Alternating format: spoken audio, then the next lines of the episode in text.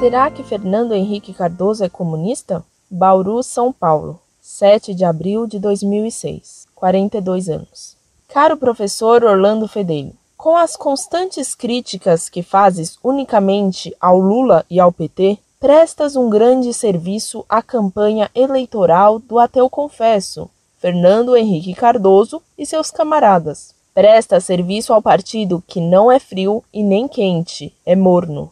Morno até no nome. Social-democrata. Socialismo morno. Se a verdade católica tua bandeira, este partido formado por integrantes igualmente comunistas merece a mesma explanação. Acaso Fernando Henrique Cardoso não é comunista? Que Deus abençoe o nosso Brasil para que encontre governantes católicos que o encaminhem no trilho da verdade.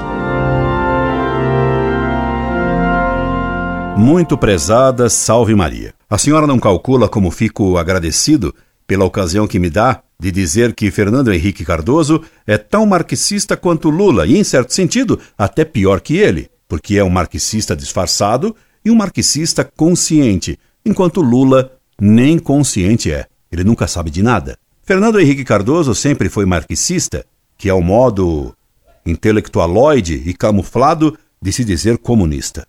Ele esteve presente na fundação do PT num colégio católico de São Paulo. Na foto, ele aparece cabeludo, quer dizer, ele sempre apoiou o Lula. Foi ele que fez Lula não ter adversário nas últimas eleições presidenciais, porque ele opôs o comunista de sacristia José Serra, exilado como Fernando Henrique para o Chile comunista. E Serra é pouco diferente de Lula, pois tem as mesmas ideias, só que sem o que a imprensa chama de charme popularesco de Lula. Serra é um calvo com as ideias de um barbudo. Foi Fernando Henrique que se opôs o ano passado a que se pedisse o impeachment de Lula. O ateu Fernando Henrique evoluiu. Agora acredita em mandinga e pensamento positivo, sem abandonar, porém, os seus preconceitos ideológicos marxistas.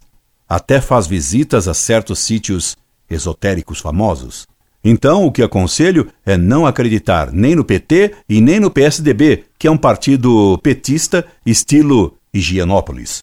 Mas, no fundo, um comunismo light para enganar ingênuos que amam distinções sibilinas para enganar-se e enganar o povo. Muito obrigado pela sugestão que me permitiu dizer o que penso. Incorde Jesus Semper. Orlando Fedeli.